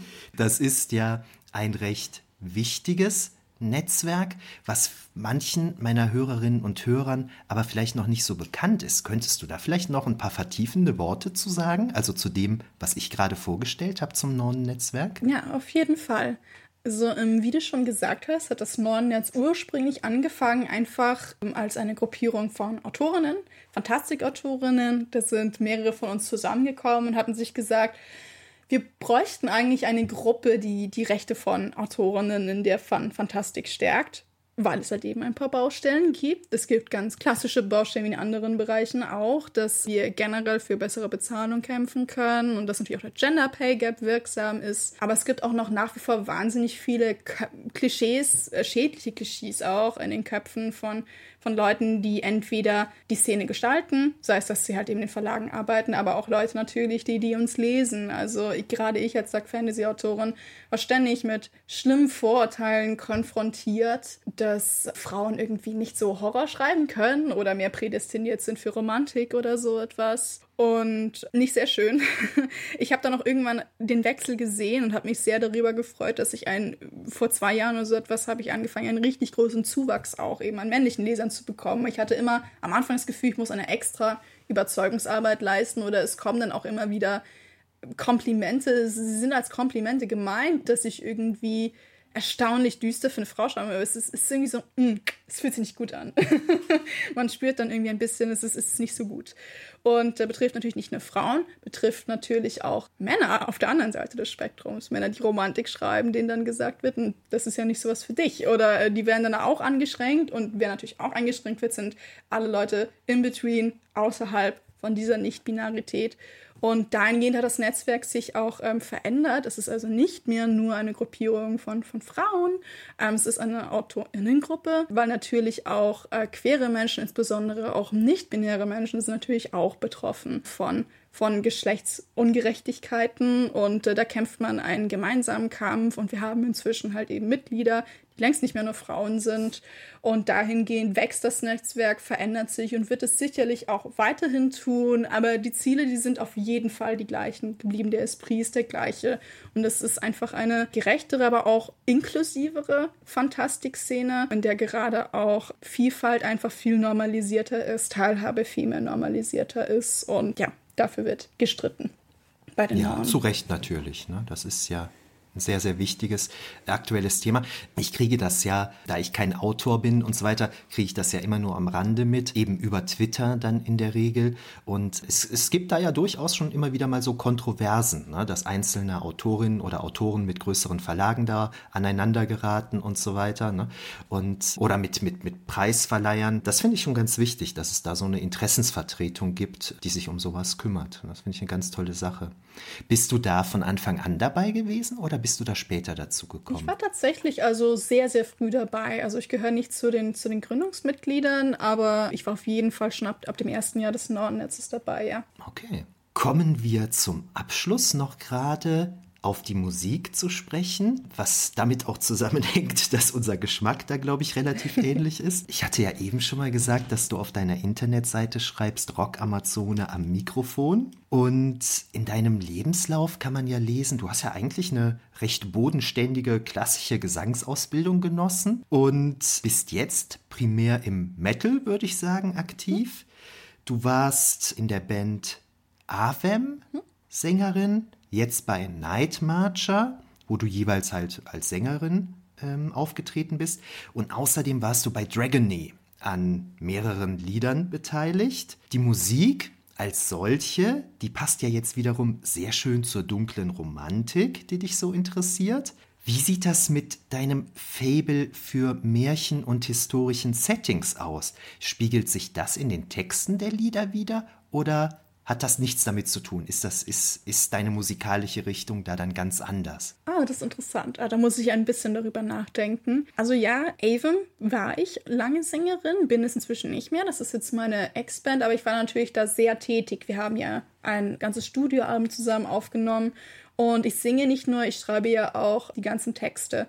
Bei Night Marcher war ich nicht von Anfang an dabei. Da gab es dann ein paar Texte, die wurden vor mir geschrieben, aber inzwischen schreibe ich auch da fast alles. Ein bisschen passiert nochmal in Gemeinschaftsarbeit, aber auch da kann ich mich sehr ausleben. Es ist schon mal sehr interessant. Ich habe auch eine Zeit lang relativ viel Lyrik geschrieben was sich dann eben in die Musik verschoben hat, als ich angefangen habe, Musik zu machen. Und jetzt spiegelt sich das vor allen Dingen in den meist englischen Songtexten wieder. Und beide Bands waren auf jeden Fall sehr unterschiedlich. Ähm, Night Marcher ist mehr so richtig Party-Metal, Melodic Metal, der auch ein bisschen in der Tradition ist von ein bisschen nicht so zu ernst zu nehmenden äh, im Genre, wie zum Beispiel Manowar oder so etwas, wo es dann mehr so ein bisschen auch so um die Metal Power Fantasy geht mhm. und so etwas. Aber halt natürlich dann von von mir weiblich interpretiert. Also da findet man, glaube ich, schon das Matriarchalische, das Amazonhafte sehr früh, aber das war dann, glaube ich, eher so eine Art Nebenprodukt, ja. weil ich halt Texte wie zum Beispiel äh, Fire in Steel, das halt mehr oder weniger dann auch so eine Art Manowar-Tribute ist. Das habe ich dann natürlich als Frau mh, mit Bums interpretiert und dadurch wird es dann diese matriarchalische Interpretation, obwohl das ursprünglich nicht so gedacht war. Es war ursprünglich für einen Mann geschrieben. Und dann knüpft man halt daran an, irgendwie in, in neueren Songs. Avum dagegen ist mehr so eine Richtung Pro Progressive Metal gewesen, also wesentlich verspielter. Und da waren das viel, viel mehr lyrische Texte, so in sich gewandte Lyrik fand ich. Also sehr viele Metaphern, sehr viel Emotionalität. Das Album Meridium, das wir gemacht haben, das ist so eine Art Lebenszyklus, stellt er dar. Also wir haben versucht, ein ganzes Leben zu begleiten durch die Songtexte. Und das ist dann eigentlich sehr sanft und äh, hat es hat ein bisschen manchmal, glaube ich, dieses Abgründige auf jeden Fall auch mit dabei. Ist ganz besonders beim letzten Track, Track der heißt Lapelle de Vide. Aber das ist auf jeden Fall dann auch eine sehr weiche Seite von mir. Also es gibt da ein paar, paar Vocals, die sind so, so soft und so schön. Und, ähm, und da geht es sehr viel um diese Kontraste. Und Night dagegen ist einfach nur am Anfang dieses, dieses Rauslassen gewesen, Party, Spaß haben. Und das haben wir auf jeden Fall auch noch bis heute. Wir haben dann aber auch irgendwann angefangen, einfach ein paar Tracks zu schreiben, bei denen irgendwie ein bisschen mehr abging. Es gab dann zum Beispiel dann ähm, einen Song, der hieß End of Nights. Der ist einer meiner Lieblinge zum Beispiel, der ist unglaublich dramatisch. Und End of Nights ist so eine Art es hatte angefangen als so diese Idee, das Sterben der Jahreszeiten, also auch so Jahreszeitenzyklus. Und es gibt dann zwei Figuren in dem Text, eine Art Figur, die Frühling und Sommer darstellt und weiblich kodiert ist. Und dann ein König und er ist der Winter. Und wurde dann interessanterweise eine unglaublich dramatische Interpretation, wo er dann sich ihr aufgezwungen hat und sie gestorben ist, aber als eine Art Rachegeist wiederkommt, als eine Art Rachegeist, der den Winter verbrennt. Und es ist unglaublich okay. toll, unglaublich powerful. Und ich finde, wenn man sich dann solche Sachen anschaut, dann sieht man dann, man sieht schon da, obwohl diese Texte so weit vorkamen, das hat auch schon etwas Amazonhaftes, oder? Also ein bisschen steckt das auf jeden Fall drin. ja. ja, ja, also ich habe da gestern mal in so einiges reingehört und fand das sehr, sehr gut. Ne? Also Leute, googelt das mal, ich verlinke das auch im Artikel, unbedingt mal reinhören in diese Musik. Jetzt habe ich noch gerade einen Nachtrag, weil ich das eben, als wir über deine Kurzgeschichten gesprochen haben, hatte ich das, äh, war mir das entfallen. Jetzt ist es mir gerade wieder eingefallen. Interessant fand ich, dass du mit der atomare Mutterleib, was ja auch schon mal ein Hammertitel ist, irgendwie auch ein Lovecraft-Tribut geschrieben hast. Ja. Wie, wie stehst du zu Lovecraft? Ich habe eine ganz schwierige Beziehung zu Lovecraft. Habe ich mir gedacht. Also, ähm, Erzähl. Ja, auf jeden Fall. Ich finde, Lovecraft war ein unglaublich wichtiger Einfluss auf das Genre. Liebe auch seine, seine Düsternis natürlich. Und ich finde auch, dass dieser Cthulhu-Mythos, den er geschrieben hat, übersteigt ihn auch. Verstehe absolute Liebe dafür. Hab selber da auch konsumiert und äh, habe viele Leute, die ihn da leben, kann es absolut nachvollziehen. Habe hier selbst ein Necronomnom stehen, das habe ich gerade erst zu Weihnachten bekommen. In der Hinsicht finde ich ihn super wichtig, lese ihn gerne und finde ihn ungemein wichtig fürs Genre. Aber ich bin halt auch von teils nicht weißer Herkunft und Lovecrafts an sich als Person und ich finde, es durchzieht auch sein Werk. Es gibt Leute, die sagen, es durchzieht nicht sein Werk, aber Lovecraft war ein Rassist und es ist etwas, ein sehr starker Rassist und es ist etwas, was ich auch sehr stark in seinem Werk sehe, weil diese pa ist in, sein Werk ist durchzogen von einer Paranoia vor Vermischung ähm, er, er, nennt sie dann nicht immer kulturell, aber wenn er dann irgendwie einfach unglaublich, auch teilweise auch natürlich behindertenfeindlich halt irgendwie irgendwelche verwachsenen, für sich vor irgendwelchen verwachsenen Körpern halt irgendwie ekelt oder so etwas, dann ist das eben meist nicht in sich gewandter Body Horror, der da auf jeden Fall immer seine Berechtigung hat. Wir alle haben irgendwie schwierige Beziehungen zu unserem Körper und irgendwie äh, Momente in unserem Leben, uns denken, ich will das alles gar nicht. Aber es gibt eben auch diesen, diesen außen betrachtenden Körperhorror und der ist halt bei ihm, finde ich, auf jeden Fall eben rassistisch informiert und geht halt bei mir besonders tief, weil ich bin das, ich bin, ich bin, ich bin dieser ekelhafte Mischling, den er dann halt äh, in seinen Texten so ja. verachtet. Und dahingehend sage ich, er ist tot, deswegen muss ich mir nicht so viel Gedanken machen. Ich kann seine Texte nehmen. Ich kann seine Texte auch selbst. Ich kann auch selbst was mit seinen Texten machen und vielleicht ärgert ihn das auch. Vielleicht dreht er sich dann in seinem Grab um, dass ich, dass ich, der eklige Mischling, ein Tribut an ihn schreibe. Wie kann ich es wagen? Das, das finde ich großartig. Und es wäre schwieriger, wäre er eine ein, ein Künstler, der noch heute leben würde. Aber so kann ich mit Lovecraft leben. in meinem Sammelband Antikenrezeption in der Science Fiction, da hatten wir einen Artikel über Lovecraft und Oswald Spengler. Und aus dem Briefwechsel zwischen den beiden ne, kann man, also herausgehend kann man das nur unterstreichen, dass Lovecraft wirklich ein krasser Rassist war. So, ne? Also ich weiß nicht, ob man das in den Stories auch so, so, so, so merkt, weil ich es lange mhm. nicht gelesen habe, aber aus seinem Briefwechsel heraus ist das ganz eindeutig. Ne? Also das ist etwas, Spengler war wesent, we, äh, wesentlich relaxter diesbezüglich, ne? aber bei Lovecraft wird das ganz deutlich, dieser Rassismus. Also da kann ich dir nur zustimmen. Das ist natürlich grundsätzlich bei den Autoren und Autorinnen immer so ein Problem. Da habe ich mich auch mal mit äh, James A. Sullivan, ist ja, glaube ich, ein gemeinsamer Bekannter von mhm. uns, drüber unterhalten.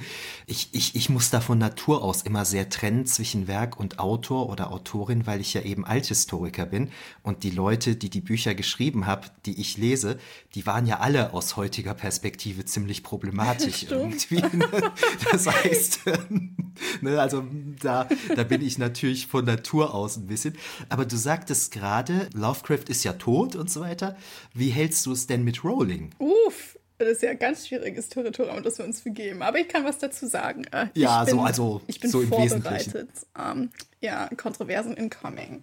Also, ich muss sagen, ich bin tatsächlich in einer relativ glücklichen Position, weil Harry Potter ist relativ an mir vorbeigegangen, meiner Kindheit. Ah, okay. Ich bin einfach nicht in dieser unglücklichen Position, dass einfach so viel Nostalgie an Harry Potter hängt, dass ich dann einem furchtbaren Zwiespalt bin. Und ich kann tatsächlich verstehen, wenn es wirklich ein wesentlicher Teil deiner Kindheit war, dass es schwierig ist, damit umzugehen, dass du es nicht loslassen möchtest. Das kann ich verstehen. Ich glaube, diese Entscheidung muss tatsächlich auch jeder selbst treffen, inwieweit man Rowling ablehnt. Geht man jetzt auch so weit, nie wieder was von ihr zu kaufen und so weiter. Ich finde, man muss sich schon bewusst sein, aber eine gewisse Verantwortung gibt es natürlich. Rowling hat sich, es gibt immer Leute, die es bestreiten, aber für mich ist sie sehr eindeutig äh, transfeindlich. Und ich kann es mir nur so erklären, dass Leute es halt verneinen, entweder weil sie es nie wissen möchten oder auch, weil sie es ehrlich nicht verstehen. Weil Transgenderrechte sind noch nicht so breit ähm, im großen, in, in der großen Gesellschaft leider diskutiert und normalisiert. Und es ist sehr, sehr traurig, dass sie dieses Fass aufgemacht hat. Weil wie ich das beobachte, hm reden jetzt gefühlt alle darüber und sehr, sehr viele, und da nehme ich auch mich nicht aus, haben keine Ahnung. Ich bin nicht betroffen und nichts. Und aber alle glauben sich jetzt nun darüber eine Meinung zu bilden. Wir reden hier wirklich von von Menschenrechten und ich kann für mich auf jeden Fall sagen, was sie macht, ist nicht gut. Ich habe nicht das Gefühl, dass sie aufklärt. Ich kann schon ein bisschen nachvollziehen, wo auch ihr Schmerz hinkommt, gera herkommt, gerade auch als eine Betroffene von sexueller Gewalt. Das spreche ich auf gar keinen Fall ab und habe absolut Sympathie und Mitleid mit ihr in dieser Hinsicht. Aber ich sehe trotzdem jemanden, sie ist trotzdem eine, eine reiche weiße Frau, eine der einflussreichsten Autorinnen überhaupt auf der Welt und sie benutzt diese gigantische Plattform, um also wenn wir es jetzt ganz nett ausdrücken, Fehlinformationen zu schaffen über eine marginalisierte Gruppe, die äh, weltweit so schwer mit Rechten zu kämpfen hat, die eine der größten Suizidraten überhaupt hat, bei 40 Prozent. Und es ist nicht hilfreich, was sie macht, nett gesagt. Da, da gebe ich ihr noch sehr viel Credit, dass ich denke, sie ist jetzt hm. nicht wirklich sehr bösartig oder so etwas. Das hier ist die nette Variante, nicht wahr? Und ich habe für mich auf jeden Fall diese Entscheidung gefällt, dass ich sie nicht unterstütze, aber ich hatte auch nicht wirklich viel, ich hatte nicht nie wirklich irgendwie viel Leidenschaft irgendwie für Harry Potter. Ich musste mich jetzt nicht irgendwie von Fanartikeln verabschieden oder so etwas. Ich muss jetzt, mhm. ich musste nicht, ich habe hier nichts zu Hause, was ich anschaue und es erinnert mich schmerzlich daran oder so. Für mich mich ist das sehr leicht und ich gehe sogar auch diesen Schritt, dass ich diese Meinung schon vokalisiere.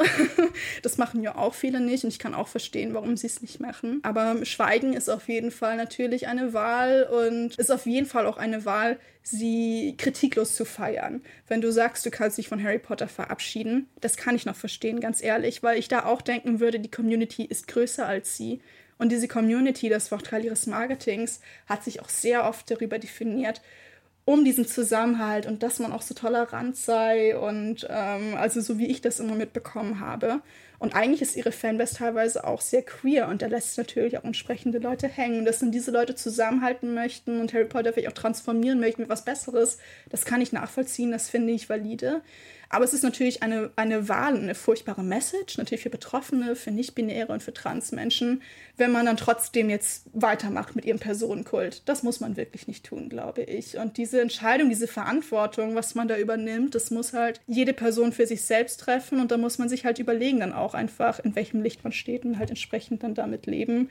Also ich endorse sie nicht. Ich hoffe, ich, ich würde mir wünschen, ich glaube nicht, dass es passiert. Es wäre großartig, wenn sie da nochmal einen Redemption Arc hat, wenn es zu Gesprächen zwischen ihr und Transmenschen kommt, die ja nochmal was Fruchtbares hervorbringen. Also, mhm. weil diese Chancen können wir auf jeden Fall vergeben. Aber eben dieses kritiklose Feiern, ich glaube, dafür ist es zu spät.